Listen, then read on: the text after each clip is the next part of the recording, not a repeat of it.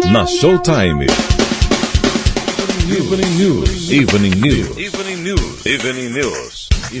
Evening News. Evening News. Apresentação: João Alckmin. E comigo na apresentação no estúdio, Rogério Alcântara. Olá, João. Boa noite a todos. Boa noite. Bom, Boa noite. hoje nós vamos entrevistar o professor Marcelo Gleiser, que é físico, astrônomo, professor, escritor e roteirista brasileiro. Atualmente pesquisador e professor da Faculdade de Dartmouth, nos Estados Unidos, é membro e ex-conselheiro geral da American Physical Society e membro da Academia Brasileira de Filosofia. Escreveu inúmeros livros e artigos, recebendo inúmeras premiações, entre elas tornou-se o primeiro latino-americano a ser contemplado com o prêmio Templeton.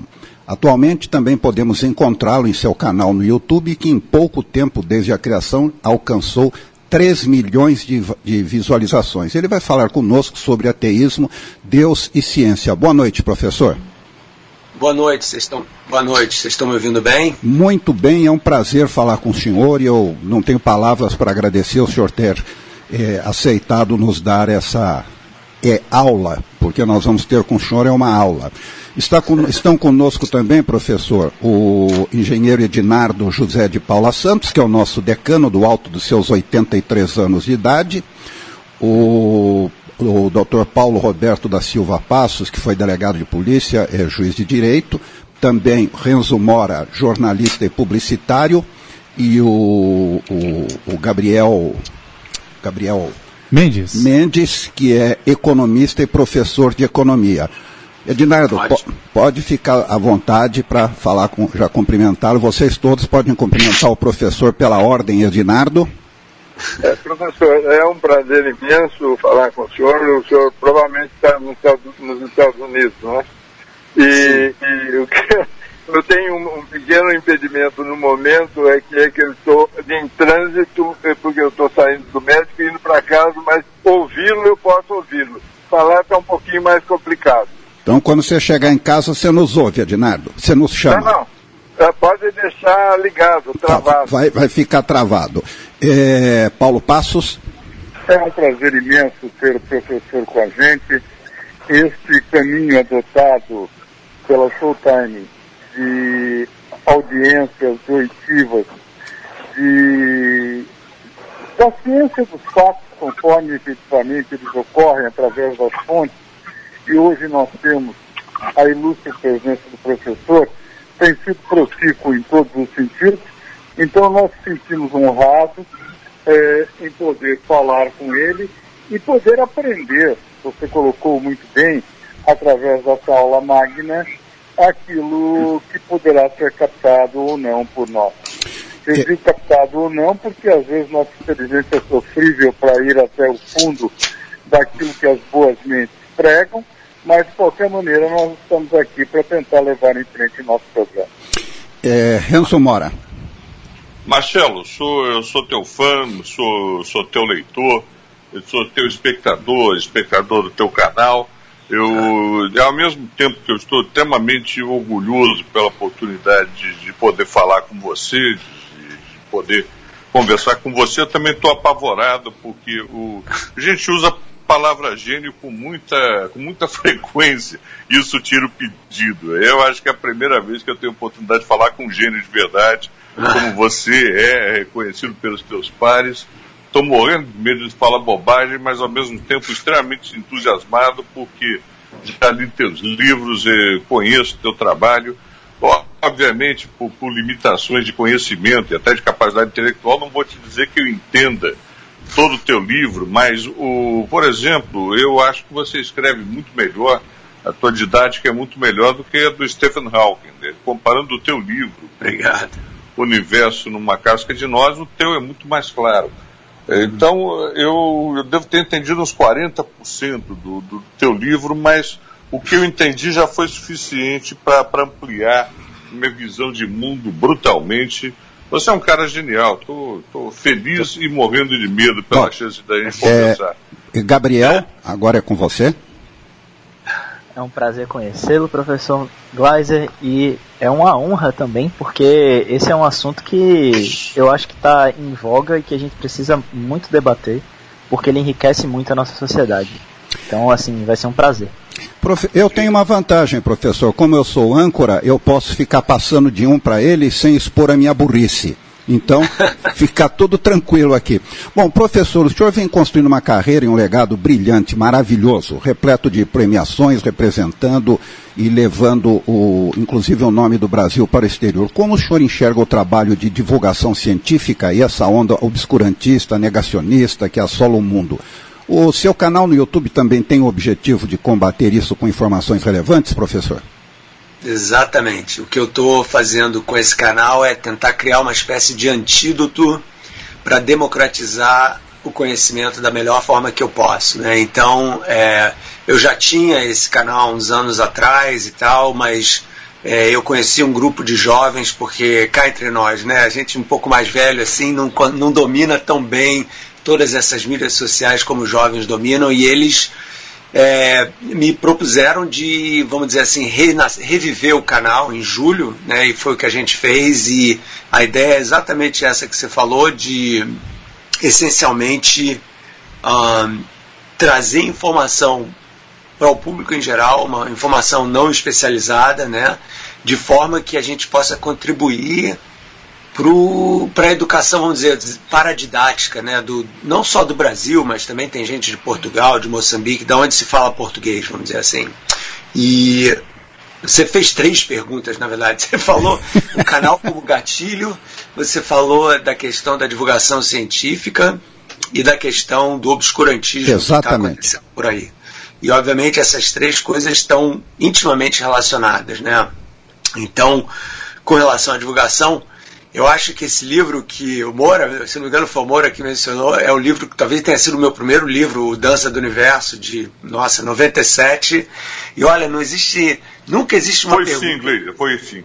Foi esse então. É, nunca existe uma pergunta que não seja importante, porque se ela não foi importante para quem está respondendo, ela certamente vai ser importante para quem está perguntando. Né? Então, eu acho que uma pessoa que ensina há décadas, como é o meu caso e é de, você, de alguns de vocês, vocês sabem que um professor arrogante é um professor ruim. Né? A gente tem que ter a humildade de entender que ninguém nasce sabendo, inclusive a gente. Né? Então nunca, nunca se acanhe de fazer uma pergunta, por mais estranha ou menos importante que você acha que ela seja, porque certamente ela vai ser importante. Mas o que acontece? Que, uh, infelizmente, o Brasil é, herdou aqui dos Estados Unidos, principalmente, né, essa, essa tendência de obscurantismo e de, um, de tentar ofuscar, vamos dizer assim, o funcionalismo e a importância da ciência no dia de hoje, né, que é uma coisa meio paradoxal. Né, eu, eu, eu acho assim muito engraçado isso, porque as pessoas que vamos dizer, criticam a ciência, ou falam de terraplanismo, ou de antivacina, etc., ou de que não tem aquecimento, negam o aquecimento global, eles fazem tudo isso usando os celulares, os laptops, usam GPS para se locomover no tráfego, e todos esses aparelhos tecnológicos que eles estão usando são produtos justamente da ciência que eles estão negando. Né? Então tem assim uma inconsistência completa né, com relação a isso. Eu acho assim, seria cômico se não fosse trágico. Né? Então, é isso mesmo, o papel da divulgação é trazer para as pessoas informação, né? mais uma voz, né? tem muitas vozes clamando aí nesse deserto, mas eu espero que a minha voz seja ouvida pelo menos com uma voz que as pessoas possam confiar no que eu estou falando. É, e hoje eu vou fazer uma inversão aqui. Primeiro, quem cumprimentou o senhor foi o Ednardo José de Paula Santos, engenheiro formado é, no ITA, é, com, fez agora 63 anos de formatura, tem 83 anos. E a outra Bem. pergunta agora eu vou passar, a primeira pergunta eu vou passar para o professor Gabriel, que é professor de economia e tem 22 anos. Então nós temos os dois extremos aqui. Gabriel, é com você. Então, na faculdade, eu paguei um, duas cadeiras de filosofia e uma delas me chamou muita atenção porque o assunto dela é justamente o assunto de hoje, que é ateísmo, deus, ciência e, assim, conflitos que podem existir entre as diferentes perspectivas. Uhum. É, eu sou da teoria de que não existe um real conflito entre ciência e religião. Eu acho que existe mais um conflito entre correligionários dos respectivos grupos tentando derrubar um ao outro. E aí eu queria perguntar para o senhor, professor, se o senhor acha que é possível conciliar a religião com o conhecimento científico que a gente produz? Ou, enfim, se existe outra hipótese que lhe pareça mais é, factível? Uhum. Então, essa é uma pergunta que daria muitas horas de conversa, né? Um, e, essencialmente, primeiro a gente tem que falar o que quer dizer conflito, né? Porque quando a gente olha para a história das religiões, né, a gente vê muitos conflitos, alguns deles absolutamente devastadores dentro das religiões, né? Então, e não só, não é só a questão das cruzadas dos católicos contra os muçulmanos no século XIII, XII, etc., mas dentro do próprio cristianismo, por exemplo, ou do judaísmo, ou dos muçulmanos, né? Então, eu acho que existem conflitos de dogma que fazem parte da religião como existem conflitos dentro da cultura científica também. Né? Então o conflito não é uma coisa que vem da religião ou que venha da ciência, mas é uma coisa que vem dos homens. Né? Somos nós que somos seres que temos essa capacidade de excluir o outro, né? em prol do grupo ao qual nós pertencemos, que eu chamo, que eu tenho falado muito sobre, é, que eu chamo de tribalismo. Né? Nós somos seres essencialmente tribais até hoje. Né? Então, é, você se é, faz parte de vários tipos de tribos diferentes, né? e infelizmente muito do conflito que é histórico e que é real entre a ciência e a religião vem justamente dessa noção tribal de que se você não pertence ao meu grupo, você é imediatamente meu inimigo. Né? E isso daí é muito, é muito nocivo, né? porque acaba-se que é muito difícil você ter cientistas conversando com pessoas religiosas. Né? Por exemplo, eu, é, eu, eu diria que eu sou uma exceção nessa conversa. Né? Mesmo que eu não seja uma pessoa que acredite em Deus, eu sou uma pessoa que não se chama ateísta. Né? Então, o ateu, né, aquela ideia do ateísmo, eu acho que a gente tem que fazer uma diferenciação. Você deve ter estudado isso no seu curso, Gabriel uma diferenciação entre ateísmo e agnosticismo, que é uma diferenciação muito importante, pelo menos para mim. Né? E a ideia dessa diferenciação é a seguinte: o ateísta, em geral, o ateu, né, ele diz, ele proclama a não existência de Deus a priori. Né? Então ele fala: Deus não existe, ponto final. Né? É, e por que, que você acha isso? Porque eu acho isso, porque eu não tenho nenhuma evidência e porque é uma grande ilusão, né? como o Richard Dawkins, esse inglês, escreveu o livro, acho que em português se chama Deus o Delírio, ou Um Delírio, ah, escreveu. Né? Então, o ateísmo, e aliás, mais uma vez, o ateísmo tem várias gradações. Né? Então, não é preto e branco, existem várias gradações. Essa negação a priori de uma fé em qualquer Deus é uma negação que vem do ateísmo, vamos dizer assim, mais radical. Né? É, e quando as gradações vão ficando um pouquinho mais atenuadas, você vai se aproximando cada vez mais do agnosticismo, que é a minha posição, que diz o seguinte: que mesmo que eu não tenha uma razão para acreditar em alguma divindade, eu também não tenho o conhecimento suficiente sobre o universo, sobre nós mesmos, sobre nossa posição no universo, sobre os mistérios do consciente, etc., para fazer uma afirmação categórica dizendo que Deus não existe, ponto final. Então, o agnóstico é aquela pessoa que mantém a cabeça aberta, mesmo que afirme que, pelo que tudo indica até o momento, eu não vejo necessidade para a gente invocar a existência de uma entidade ou entidades sobrenaturais. Então, é uma distinção muito importante, né? porque os ateus mais radicais, eles ficam muito zangados comigo quando eu falo isso, dizem que eu digo para eles que vocês estão acreditando no não acreditar. É, então é a fé na não fé. Porque, de uma certa forma, todo mundo precisa de alguma espécie de fé. Né? E, e esse tipo de asserção categórica vai contra o método científico, né? porque o método científico afirma que você só pode fazer alguma observação com base é, em uma o que a gente chama, eu vou falar isso em uma tecnicamente, depois eu traduzo, numa validação empírica, ou seja, no fato que você tem que fazer uma experiência para comprovar se está certo ou não o que você está falando, né? E como é que você vai fazer isso com a existência de uma entidade sobrenatural, algum Deus? Fica complicado. Né? E, e, então essa é a diferença fundamental. Então eu o agnóstico é uma, é uma, pessoa que tem uma posição, vamos dizer assim, mais humilde com relação ao fato de que nós, humanos, temos o conhecimento limitado sobre o universo, sobre que nós, quem nós somos e que, portanto, a gente tem que tomar cuidado em fazer afirmações categóricas sobre a existência ou não de coisas que a gente não tem acesso. É, Paulo Passos. É, professor, o, o senhor tocou no assunto de máximo interesse, como aliás toca sempre quando fala em ateísmo, agnosticismo, etc. Acabou de falar agora. Mas eu vou por um outro campo, que é o campo do negacionismo. Por que o homem voltou tanto na sua civilidade ou na sua civilização? Aquilo que se vê quando se estuda a história em geral é o homem buscando sempre ser mais civilizado. Embora os traços de diferenciação de civilizado e civilizado ou incivilizado sejam muito difíceis de ser comparados, pelo menos é o que o homem busca.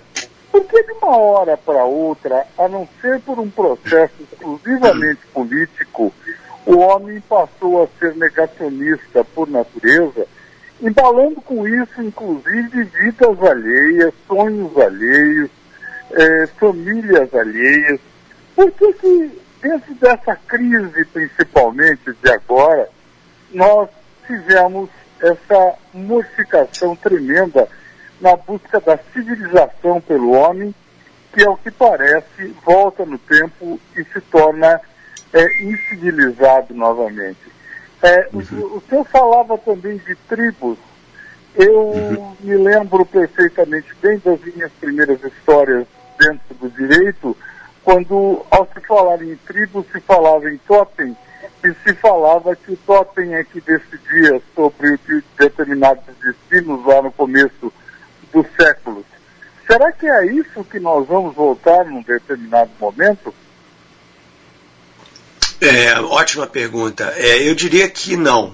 Eu diria que, aliás, ontem mesmo lá no meu canal eu estava falando com o Mário Sérgio Cortella, o filósofo, teólogo, etc.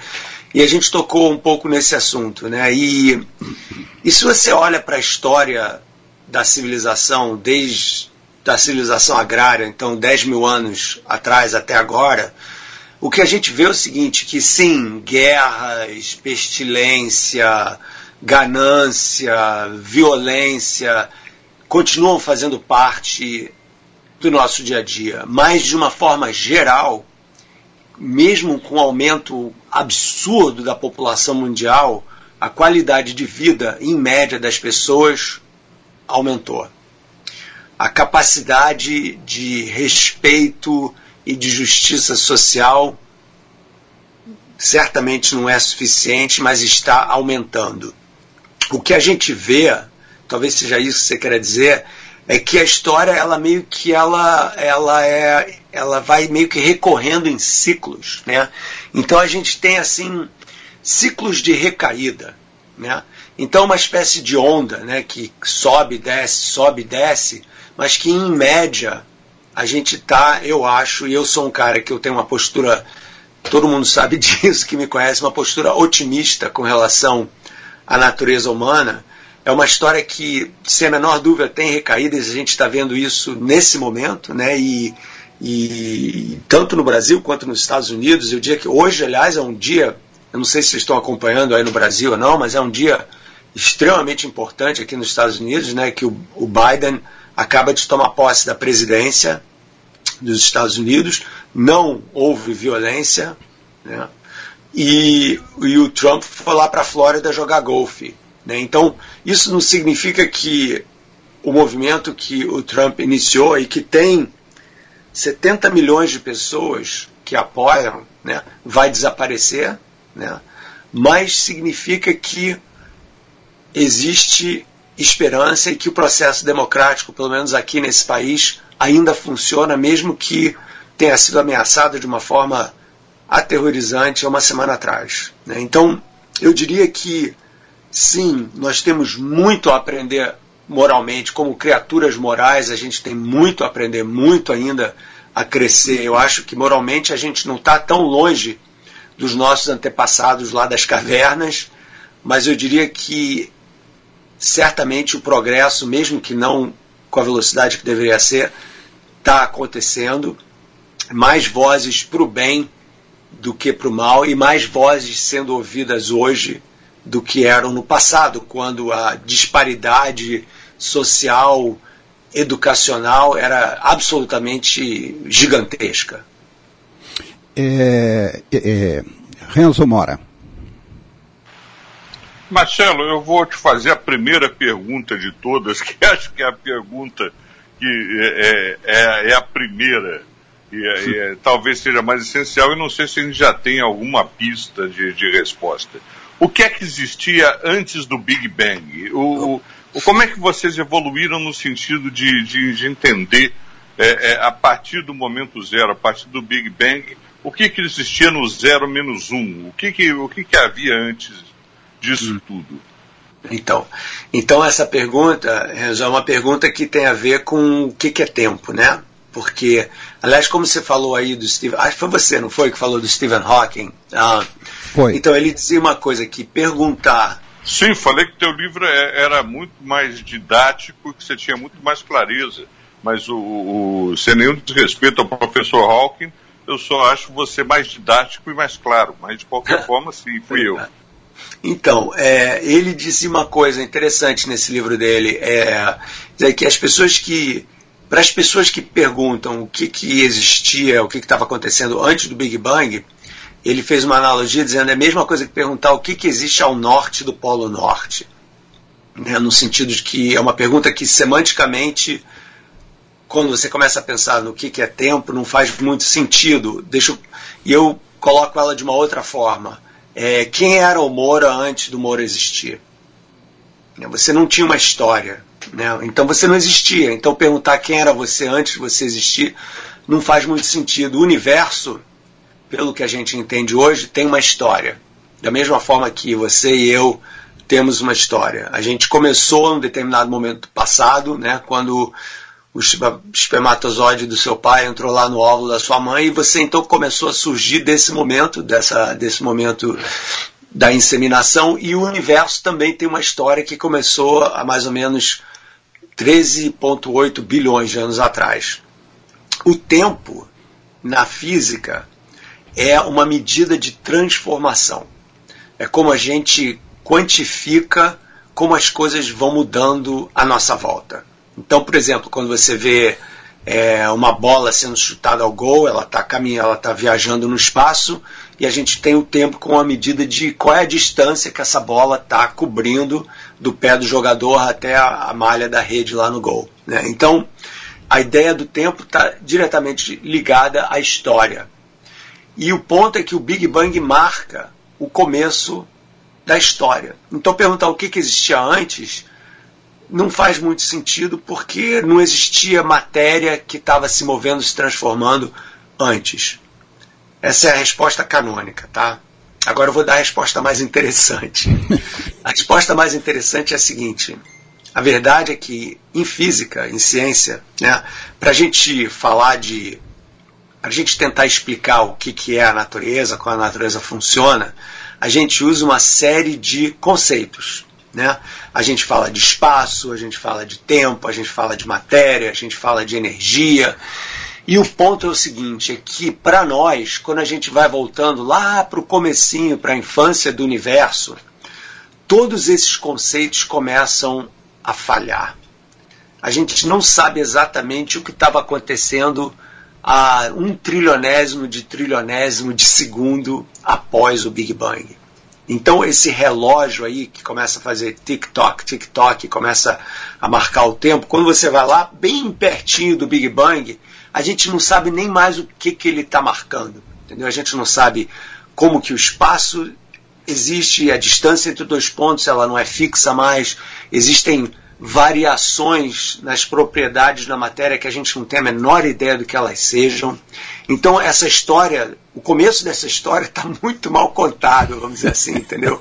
E esse é um dos problemas. E o pior não é isso, é que mesmo que você consiga criar é, uma narrativa lá da origem do universo, usando física, etc., a pergunta que uma pessoa que tem uma, vamos dizer assim, um pensamento mais filosófico vai fazer é o seguinte, mas espera aí, para você fazer essa resposta, me dar essa resposta aí, você teve que falar sobre espaço, sobre tempo, sobre matéria, sobre energia. E da onde que vem esses conceitos? E por que que o nosso universo funciona dessa forma e não de uma forma diferente? E essa meta teoria da origem do universo, ela está meio que além do alcance da ciência como a gente conhece ela hoje. Então, para contar o final da história, eu escrevi um livro chamado A Ilha do Conhecimento, em que eu falo dos limites do conhecimento científico, né, do que a gente pode e não pode responder usando essa metodologia aí da ciência. E a origem de tudo, a origem do universo, ou a origem do Big Bang, é uma dessas perguntas que eu chamo de incognoscíveis, ou seja, que a gente não tem a metodologia para responder. Vou te dar uma terceira e rápida resposta que é a resposta que o Santo Agostinho dava. Então, século IV, né, o Santo Agostinho, todo mundo enchia o saco dele perguntando, mas santo, o que que... Quer dizer, ele não era santo ainda, né? O que que o Deus, se Deus criou o mundo, criou o universo e tal, o que que Deus estava fazendo antes de criar o mundo, criar o universo? Aí um dia desse ele perdeu a paciência e falou: ele estava criando um inferno para colocar as pessoas que fazem esse tipo de pergunta. Então cuidado aí, Bora. Professor, é, começaram a chegar aqui Mário Vasconcelos. o que, que, a gente pode falar? Esse Mário... é genial. Mário Vasconcelos, grande entrevistado, fantástico. Já assisti palestra dele, parabéns a Showtime. A física é maravilhosa, viva a ciência, estamos precisando muito, pois, é, muito dela, pois o obscurantismo está se alastrando mais que o próprio vírus, diz o Mário Vasconcelos. E um outro ouvinte, que eu não vou dar o nome, lógico, né, diz, coitado do Renzo, vai ter que ler tudo de novo para ver se entende, deu um nó no cérebro dele. Gabriel, é com você. Poxa, eu adorei essa introdução porque eu ia fazer é, uma pergunta que não era exatamente sobre Santo Agostinho, mas que está relacionada, que está relacionada também com o limite do conhecimento, que é o seguinte: é, a gente dentro da ciência a gente trata do empírico, do que é que a gente pode observar, todo mundo pode ver e todo mundo pode concordar, óbvio, com um certo conflito aqui e acolá, sobre o que a gente está tratando ali. Mas nem todo mundo é, se limita só a isso. Muitas pessoas têm experiências metafísicas e que a gente não tem muito como explicar. Então, eu queria te perguntar assim, qual é o espaço que existe para metafísica no mundo guiado pela ciência? Já que a gente usa a ciência como essa ponte assim de que é que todo mundo pode concordar para a gente coexistir, qual, como que entra a metafísica e o que é que, por exemplo, uma ferramenta filosófica ou científica pode ajudar na forma de manter a coesão desse grupo? Hum, boa pergunta, Gabriel. Que aliás é o nome do meu filho caçula. É, eu diria o seguinte, que depende do contexto, né? Então, por exemplo, se você vai pegar um avião para viajar, sei lá, de São Paulo a Porto Alegre, você não vai querer um doutor em metafísica pilotando o avião, você vai querer um piloto. Né? Existem, é, da mesma forma que quando você quer falar sobre a natureza do espaço, do tempo, a natureza da justiça ou do amor, você não você pode até falar com o piloto sobre o assunto, mas certamente uma pessoa formada em metafísica vai ter uma, uma, um ponto de vista que vai ser talvez um pouco mais profundo. Então eu acho que o contexto define um pouco que tipo de narrativa, que tipo de uso você precisa naquele momento. Então, agora, já que uma das pessoas que, tava, é, que, que mandou uma mensagem para vocês estava falando da pandemia, agora a gente está nesse processo de pandemia em que tem mais de 200 mil brasileiros já morreram, mais de 400 mil americanos já morreram, né? É, e então essa é uma questão que é uma questão científica. Né? Então a corrida pela vacina foi um processo científico de, de, é, Eu não sei se vocês estão a par disso, mas essa vacina que está sendo aplicada, a minha, a minha esposa, que é psicóloga, acabou de tomar ela ontem. É, eu ainda não tomei porque professor não merece né, essas coisas, né? Mas é, a gente fica lá para trás né, da fila, mas de qualquer forma, é, é uma vacina que tem um funcionamento completamente diferente das vacinas tradicionais, que basicamente estão inserindo é, o vírus já destruído no teu corpo para ativar os teus anticorpos, a sua defesa, né? Essa é uma, uma vacina que usa engenharia genética, né? Que está estudando, que explorou a natureza do, do genética do vírus para poder criar defesas no corpo que são completamente diferentes. Então, sem a ciência, a gente não ia ter esse tipo de vacina. E pelo que estão falando aí, essa vacina é, tem duas que estão circulando aqui nos Estados Unidos. Uma é de uma empresa chamada Moderna e a outra é de uma empresa chamada Pfizer. Né? As duas têm mais de 90% de eficiência, que é altíssimo para uma vacina. Né?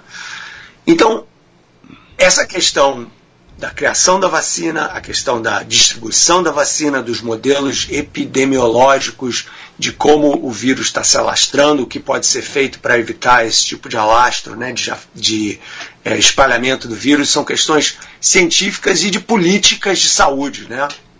Agora, a questão do impacto emocional e existencial da perda que muitas pessoas estão sentindo, ou diretamente porque algum ente amado morreu, ou por causa do, do isolamento social, ou porque a mídia social é, meio que cria buracos existenciais, né, que se você não tomar cuidado você entra no buraco e não sai nunca mais, né, aquela coisa, o efeito, é uma espécie de efeito túnel digital, né, quando você começa a buscar por algum tema, né, o YouTube, o Instagram começam a jogar todas essas coisas relacionadas com, com esse tema, você vai entrando cada vez mais naquele buraco, e se você não tem o discernimento crítico para escapar disso, você fica preso ali, aí, entendeu? Vira um cara que vai invadir o Capitólio aqui nos Estados Unidos, etc. Mas então, o ponto disso é o seguinte: não há a menor dúvida de que a ciência por si só sempre vai gerar um quadro incompleto do conhecimento humano. E a filosofia por si só, ou a religião por si só, sempre vai gerar um quadro incompleto do conhecimento humano. Né? O conhecimento humano é multidimensional. A gente precisa da ciência, a gente precisa das artes, a gente precisa da filosofia, a gente precisa da religião ou de alguma forma de pensamento espiritual para poder entender quem nós somos nesse mundo. Né? Então, se limitar a uma versão, vamos dizer assim, é empobrecer o espírito humano. Então eu sou um grande defensor do que eu chamo de pluralidade do conhecimento, né? De que quando você, por exemplo, olha para um copo de vinho, né? Você pode olhar para o vinho e falar: caramba, esse vinho aqui foi criado por esse processo bioquímico de fermentação das uvas, né, em que o açúcar se transforma em álcool.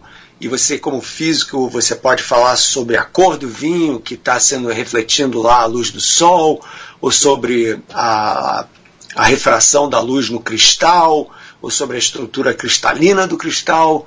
Você pode é, falar do, do vinho como sendo um cara que faz o vinho, né, um enólogo que entende do que está falando e tal. E você pode falar do vinho ou entender aquele momento em que você está bebendo vinho com uma pessoa importante à sua frente, ao seu lado, que traz uma, vamos dizer assim, um elemento subjetivo a esse a esse momento que não tem nada a ver com a fermentação bioquímica das uvas ou com a refração da luz do cristal, mas todos esses todos esses conhecimentos, essas experiências do momento do copo de vinho na sua mão são importantes e enriquecem o espírito humano. Então, tudo depende do contexto e da nossa capacidade de poder abraçar esses vários conhecimentos.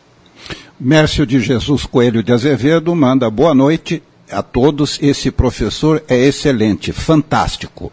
Paulo Passos. É, professor, eu voltaria ainda à questão que fiz há pouco, e parece que ela, a mim pelo menos, desperta uma curiosidade muito grande, que é aquela relativa ao homem, e, e o senhor disse, no movimento pendular da história fazendo seus altos e baixos nas ondas do tempo. Muito bem.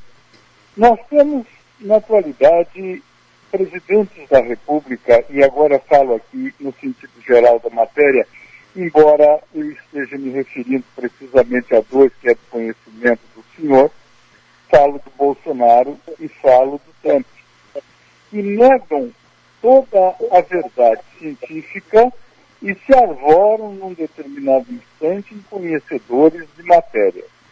Vejam bem, eh, veja bem, nós temos quando falamos na nova é, vacina, na vacina que está surgindo, aquela feita pelo ARN, ARN que Vossa Excelência disse muito bem, desculpe o Vossa Excelência, mas efetivamente a excelência no assunto, que o senhor disse muito bem, é, ele está vindo de uma forma diferenciada, com base em toda a engenharia genética, alcançando, inclusive, através dos tempos de estudo, porque não começou agora com esse vírus translocado que surgiu, mas sim lá atrás, quando eles procuravam uma vacina para o câncer é, de pâncreas, de pulmão e de, e de seio especificamente.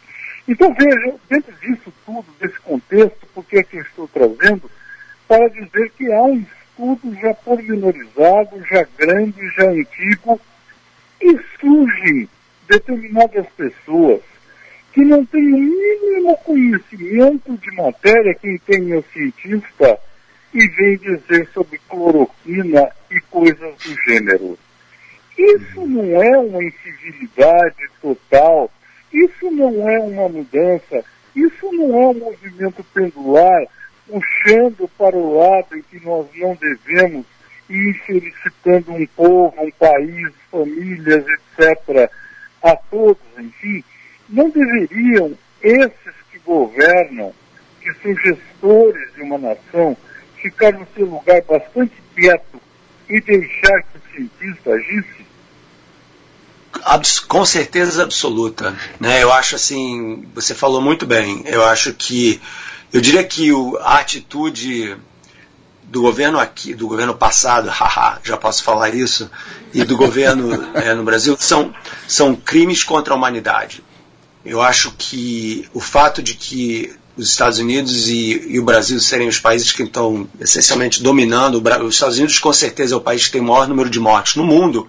E é o país que, em princípio, tem a medicina mais avançada do mundo. Como é possível esse paradoxo? Né? Como é possível esse paradoxo? Ele é possível porque a governança se recusou a olhar para a ciência desde o começo. Porque era uma coisa inconveniente para, é, vamos dizer assim, para a proposta política daquele governo. Né? Então, eles usaram uma mentira, né? Uma mentira que causou mortes, centenas de milhares de mortes não necessárias. Né? Nas últimas cinco semanas, aqui nos Estados Unidos, morreram mais de 100 mil pessoas. Imagina o Maracanã lotado, né? 100 mil pessoas, o Maracanã lotado e morrer todo mundo em cinco semanas. Né? Então, por quê? Porque houve um descaso completo e total, uma falta de liderança do governo federal, que lavou as mãos e deixou tudo a cargo dos governos estaduais, que cada um faz do seu jeito, a sua maneira. Então, um caos total. Mesmo a vacinação aqui nos Estados Unidos está ocorrendo a um, a um ritmo muito, muito, muito abaixo do que era o calculado. Né? Tanto que o governo que acabou de assumir, o Biden, falou que quer ter 100 milhões de vacinas nos 100 primeiros dias do governo dele. Né? Então, uma mudança de atitude. Então, eu acho que sim, quando você desmerece a ciência com um propósito político, você vai gerar tragédia. E quem vai pagar por essa tragédia é o povo. É exatamente isso que está acontecendo no Brasil é exatamente isso que está acontecendo nos Estados Unidos. Bom, mas países que têm duas bestas como presidente só pode dar nisso mesmo. É, é, um, Para ele, se der capim, resolve o problema. Edinardo, você já está aí, é com você. Tá. Professor, primeiro uma, uma pequena correção. Eu sou formado no ITA no ano de 1960. Portanto, eu, eu completei 60 anos de de, de formatura e vou indo para o 61 primeiro. Mas eu queria só mudar um pouquinho o foco, porque é uma coisa que me intriga é, bastante. Eu, o conhecimento meu básico de física se recebe, se, se, se restringe ao que eu aprendi no cursinho, no, no, no, científico, naquela época era científico o cursinho, e, e nos, nos, anos fundamentais, seja física química. Do ponto de vista de conservação de matéria e energia, professor, é, é, como que a gente explica o Big Bang? Entendeu? Quer dizer, não existe nada e de repente existe uma massa brutal, quer dizer, é, é, é isso me intriga. Pois é, então a minha resposta vai te intrigar mais ainda, porque o que acontece é se você pode demonstrar matematicamente que o universo, a energia total do universo é zero. Porque, zero? É, porque a matéria, os processos que a gente vê acontecendo é, no dia a dia e tal, né, aquela coisa que o senhor deve ter estudado em mecânica, né, do movimento dos corpos, tudo isso tem energia positiva.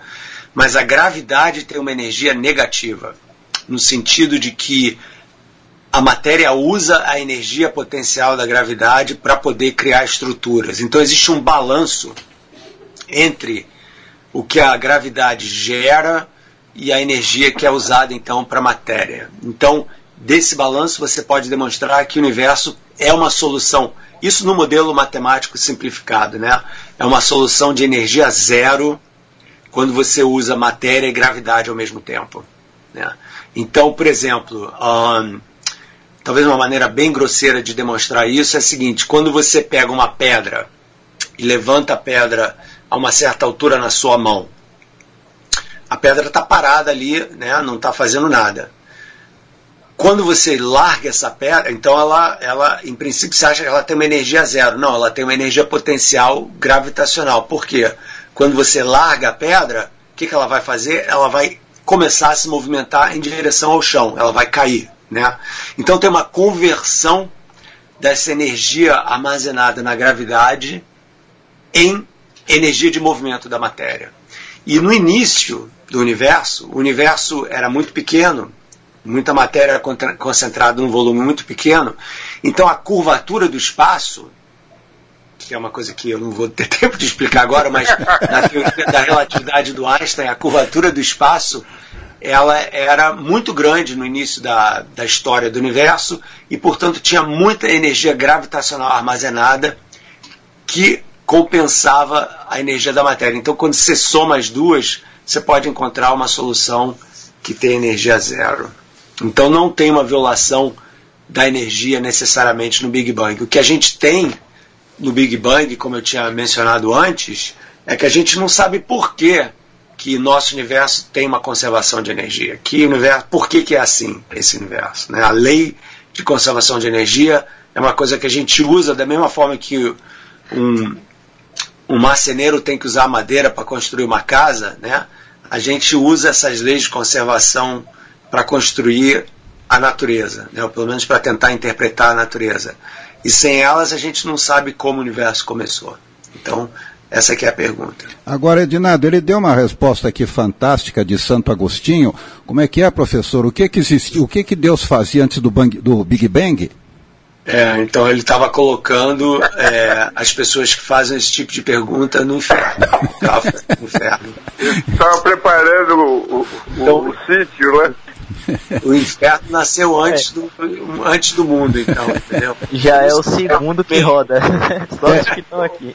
Ô, João, então as coisas começam a se explicar, Joãozinho. Foi, daí escaparam do a inferno. origem, né? A minha origem, mas quem escapou do inferno e veio para cá foi Trump, Bolsonaro, ministro das Relações Exteriores aqui. Esses escaparam do inferno, os malditos. Eles não queimaram no mármore do inferno, foi no chapiscado mesmo. Renzo Mora.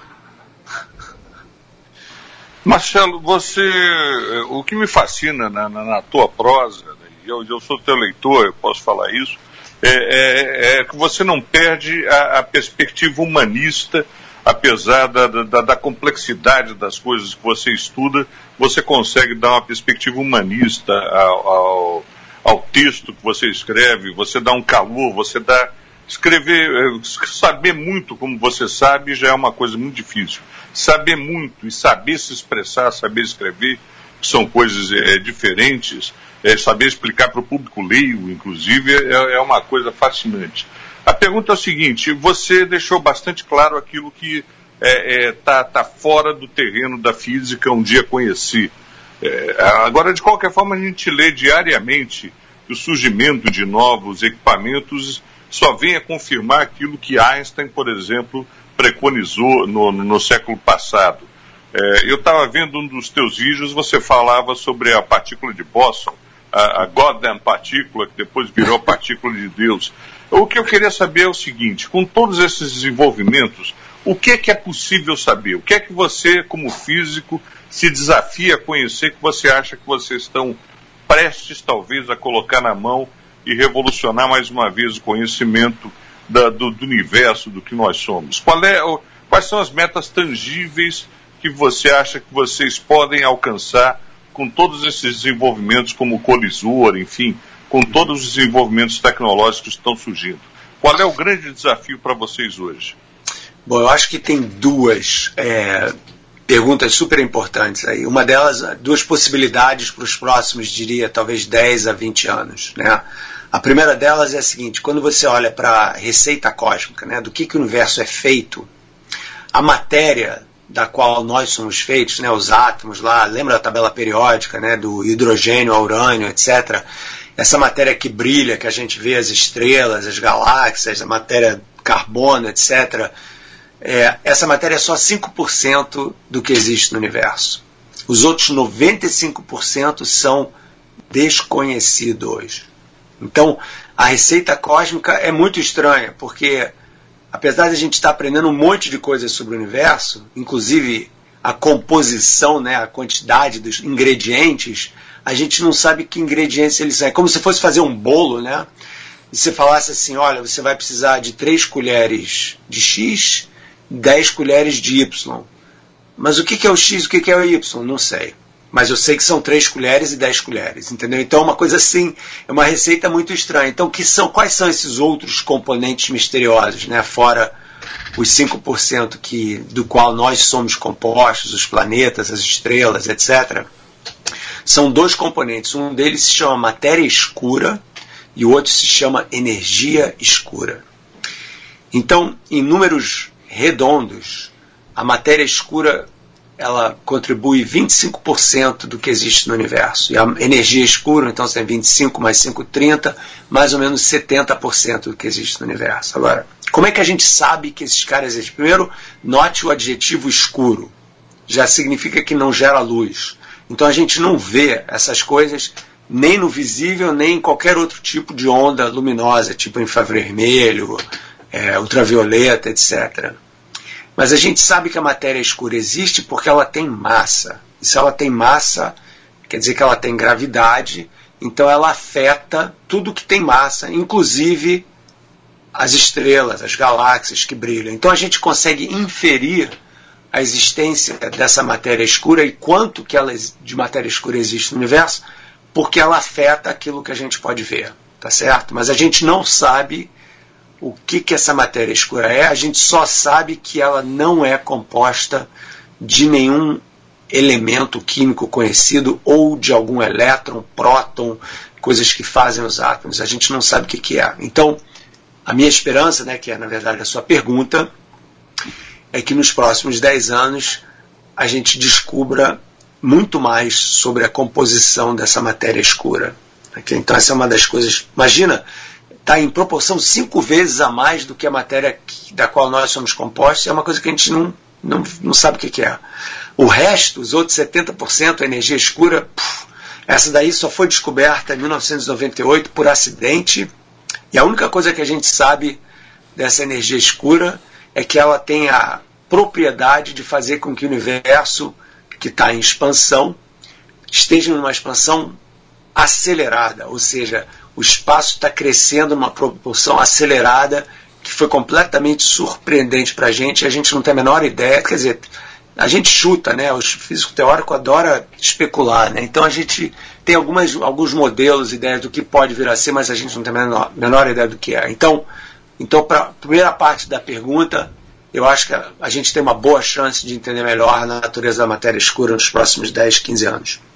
Segunda questão, que certamente é, é best-seller de audiência, é a questão da possibilidade de vida fora da Terra. Né? Será que existem outros seres vivos fora da Terra? Essa é uma parte da pergunta. A segunda parte da pergunta é: Será que existem seres vivos inteligentes fora da Terra? E então hoje em dia, por incrível que pareça, seres alienígenas ou ovnis, esse tipo de coisa, são assuntos incorporados na, na, na pesquisa científica séria. Né? E, mais uma vez, a gente hoje, com os telescópios modernos que a gente está construindo, e tanto no espaço quanto aqui na Terra, a gente está conseguindo, a gente não só está descobrindo outros planetas, mais de 4 mil já, girando em torno de outras estrelas que não o Sol, mas em breve, tipo daqui, mesmo, mesmo espaço de tempo 10, 15 anos, a gente vai poder analisar a composição química da atmosfera de alguns desses mundos. Então, se a gente vê que, olha lá, cara, aquele mundo lá, 50 anos-luz daqui, tem carbono, tem oxigênio, tem, tem água, tem ozônio na atmosfera, a gente vai ter. A gente não vai saber com certeza, mas vai ter uma probabilidade muito maior de que o mundo que tem esse tipo de atmosfera tenha alguma forma de vida um pouco semelhante à nossa do que outros que têm uma composição atmosférica diferente. Então a gente vai poder inferir indiretamente se existem outros mundos com vida. Professor... A menos, só, só terminando, a menos que nos próximos 10 anos algum ET venha aqui visitar a gente e não fale só com a moçada lá de Varginha, mas que realmente deixe uma, uma, é, uma prova concreta da existência de vida inteligente, é uma coisa muito mais complexa que daria um outro show inteiro para a gente conversar. Professor, uma pergunta que é, é do meu interesse pessoal, porque eu, com 68 anos, eu vivi intensamente os anos 70. Quando é que vocês físicos vão nos falar alguma coisa a respeito de viagem no tempo? Eu estou me inscrevendo, sou voluntário, professor. Melhor viagem no tempo que você pode fazer é se exercitar. Olha, e tem uma muito boa aqui. Acabei de receber do nosso diretor de jornalismo, Carlos Brickman, dizendo, o, o Renzo, que ele não perdeu a humanidade porque ele gostava de tocar violão, jogava voleibol, foi campeão júnior brasileiro aos 15 anos ao lado do, de Bernardinho e nunca gostou de matemática. É, eu nunca não, eu não gostava de matemática quando eu era adolescente, mas depois quando eu resolvi aprender, talvez com 17, 18 anos, eu comecei a gostar muito de matemática. Mas eu tive problemas com matemática, é verdade isso. Então eu acho que a minha, talvez, vamos dizer assim, primeiro o meu esforço em tentar explicar para as pessoas da melhor forma que eu posso essas coisas é porque eu tive que, em boa, boa gíria carioca, ralar muito para poder aprender também essas coisas quando eu era adolescente e tal. Né? Mas uma coisa que eu percebi nesse processo todo foi que quando você realmente se dedica, dedica à matemática, mesmo que não seja uma coisa que, pô, aquele cara sabe todas as respostas imediatamente, alguma coisa clica na tua cabeça e eventualmente funciona, entendeu? Foi o que aconteceu comigo, mas sem a menor dúvida, eu era atleta sério na adolescência e sou até hoje. Isso é muito bom. E diz também o Carlos Brickman aqui que o senhor é de família judia, como ele, que também é judeu, e que ele, o senhor, pode falar, fazer piadas de judeu. Eu, se fizer, sou um antissemita ordinário. É verdade, é verdade. A gente se deve, a gente pode ter esse direito, né? Mas só a gente. Ô, Gabriel, é com você, Gabriel.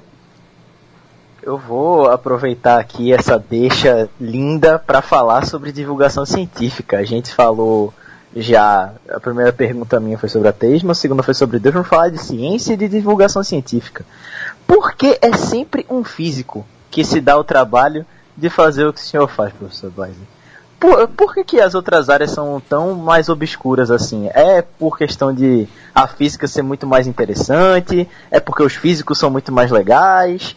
É, qual é a dificuldade que a gente tem de ter divulgadores científicos de múltiplas áreas que não só a física?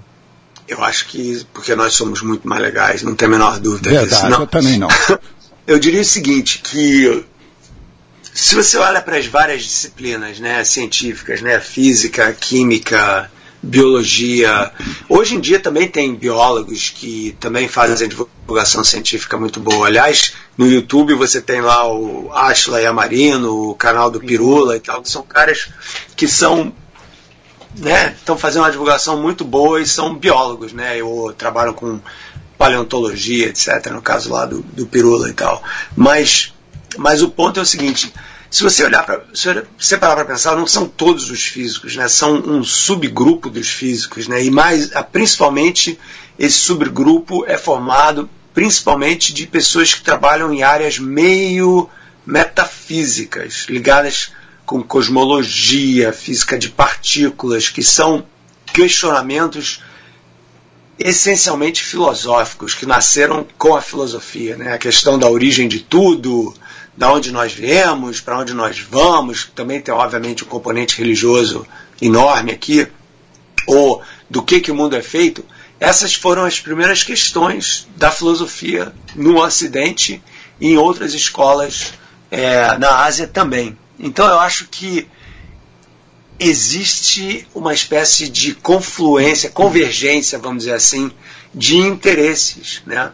em que um cara que se dedica a vida para estudar o universo é um cara que está interessado nessas grandes questões da existência. Então, eu acho que vem muito daí. Você tem toda a razão. Quando você olha para os livros mais bem-sucedidos de divulgação científica, você não vai ver um livro sobre como funciona um laser, ou sobre a estrutura cristalina dos chips de computador, né? porque as pessoas não estão tão interessadas nisso quanto estão interessadas no fato de que nós somos feitos de poeira das estrelas, ou que nós, ou o que, que é a natureza do universo, ou do que, que a matéria é feita, ou hoje em dia também a natureza do, consci, do consciente humano, essas coisas. Então acho que tem um efeito a mim, um, um efeito meio de pré-seleção, né?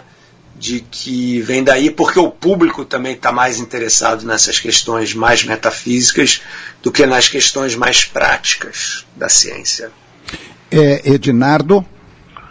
É, professor, eu estou aproveitando e vou aproveitar a oportunidade, que não é todo dia que a gente tem uma pessoa é como o senhor para a gente tirar dúvidas.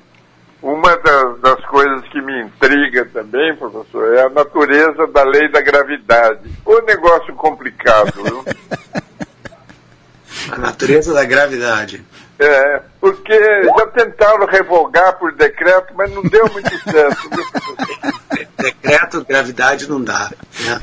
Bom, a primeira, a primeira coisa da gravidade é o dogma que tudo cai. Né? Então, não tem escapatória, tudo cai né, nesse sentido, não tem jeito. O Trump é o melhor exemplo, né? O Trump certamente é um. Bom, espero. Vamos ver se não vão transformar ele num mártir aí, entendeu? É. Acho que... Quase cuspi minha é. água nessa. É. Vai lá, professor. Porque também, se você olha para a história dos ditadores do século XX, você vê que eles meio que surgiram assim bom, depend, dependendo deles, do nada ou com alguma carreira, mas não foram imediatamente bem sucedidos, né? Então eu espero que a história não se repita. Eu acho que não vai se repetir porque esse processo democrático nesse país ainda funciona, né? Mesmo que tenha luta armada, como quase ocorreu semana passada, o processo ainda funciona. Mas, um, bom, a gravidade tem várias maneiras de pensar, né? Se pensar como newtoniano, que é o que você estudou lá no ITA, né, quando praticamente um, eu tinha um ano quando o senhor se formou, né? é. Que horror! Que horror pra mim! Que, horror, que coisa boa! Que, que, eu quero ser como o senhor quando eu crescer, não sem a menor dúvida disso. Um, é, a gravidade do Newton fala lá da atração das massas, né, que é proporcional à quantidade de massa inversamente proporcional ao quadrado da distância entre essas massas. É uma lei que funciona incrivelmente bem se quiser lançar um foguete até Marte, só precisa dela, né? Mas a teoria da relatividade do Einstein, que surgiu no início do século XX, ela lida principalmente com situações mais dramáticas em que você tem uma gravidade muito forte, como é o caso, por exemplo, na vizinhança de um buraco negro ou de uma estrela muito, que tem uma massa muito grande, ou próximo do Big Bang. Né? Então ela faz correções e sem dúvida, alguém mencionou isso, não me lembro exatamente, acho que talvez tenha sido o Renzo, que a, a teoria do Einstein ela passou todos os testes e continua passando todos os testes, assim, né? Toda teoria tem que sempre ser testada, né? Isso é uma coisa que você nunca pode ficar descansando, né?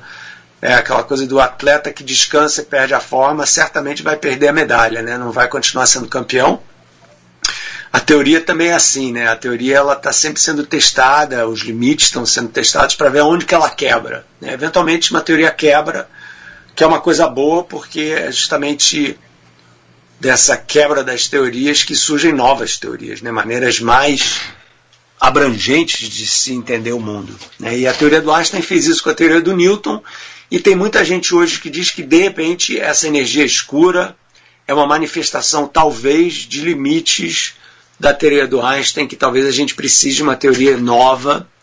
Eu não sei ainda o que dizer com relação a isso, realmente não tenho uma posição formada. O único que eu posso dizer é que a teoria do Einstein, até o momento, realmente passou todos os testes que a gente pode fazer sobre ela. É, Paulo Passos. Professor, é, o senhor não sabe ainda sobre as massas, as teorias, etc., é porque não leu ainda nenhum livro do Olavo. O Olavo Carvalho, ele vai explicar tranquilamente sobre vai. tudo isso daí. Aliás, conhecedor como ele, poucas vezes eu vi. Mas eu. Alô? Pode falar, Paulo. Eu, eu só faço uma pergunta ao senhor, levando em consideração aquilo mesmo que o senhor disse. Nós, ao que parece, então, engatinhamos naquilo que diz respeito ao conhecimento do universo. O mundo, com o tempo que passou, ele ainda se arrasta na procura de saber daquilo que existe em nosso entorno. Por outro lado, o, aqueles que, que, que, comandam, digamos assim, a busca espacial, eles já estão programando uma, uma viagem até Marte disse há pouco a Marte, programando uma viagem até Marte para daqui uns anos. Pergunto ao senhor, não seria muito cedo para se tomar essa posição se nós não conhecemos até agora 67, 70% daquilo que nos cerca? Eu acho que são perguntas e objetivos muito diferentes. Né? Eu acho que ir até Marte é dar um pulinho aqui do lado né, em termos de universo. Né? É, são coisas assim que são realmente missões muito diferentes. Né? Então, você explorar o sistema solar é uma coisa assim, tipo você ir da, ir da sala de jantar da sua casa até o seu quarto. Né?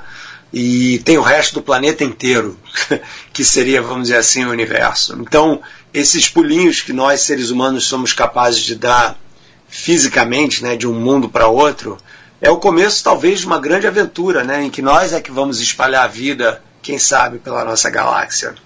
Mas mesmo na nossa galáxia, quando a gente fala do universo, a gente está falando de distâncias tão absolutamente gigantescas e de questões tão distantes do nosso dia a dia, né? A essência da matéria escura ou da energia escura são coisas que realmente tem muito mais a dizer sobre a capacidade incrível do ser humano de contemplar questões tão longe, que estão tão longe do dia a dia da gente, né? Do que questões que realmente dizem respeito às aplicações tecnológicas do que a gente está fazendo aqui na Terra. Então, vamos dizer, são dois, quase que dois universos paralelos. Obviamente que quanto mais a gente aprende sobre a nossa vizinhança cósmica, mais a gente aprende sobre o universo, mais eu acho que a lição disso tudo é que sim, nós temos ainda muito para aprender e que o paradoxo do conhecimento é justamente esse, né? Que quanto mais a gente aprende, mais a gente sabe que tem mais coisa para aprender, porque o conhecimento gera também o desconhecimento, né? Quer dizer, cada vez que você aprende mais sobre o mundo, você entende que existem novas perguntas a serem feitas que antes você não podia nem ter contemplado. Pessoal, estou no meu tempo esgotado. Professor, eu quero agradecê-lo. É, eu sei que o, o Calixto tinha marcado uma hora com o senhor. Olha, foi um prazer, uma honra. É sempre muito bom, como disse o Renzo Mora, falar com um gênio da raça, professor. É verdade. E, e, como eu quero que o senhor volte outras vezes, eu vou cumprir rigorosamente esse tempo de uma hora. Um grande abraço ao senhor, muito obrigado. E olha, o senhor é fantástico, professor. Muito obrigado. Marcelo, que orgulho ter um brasileiro entre os maiores físicos do mundo. Eu, o que orgulho poder ter tido esse privilégio de conversar com você.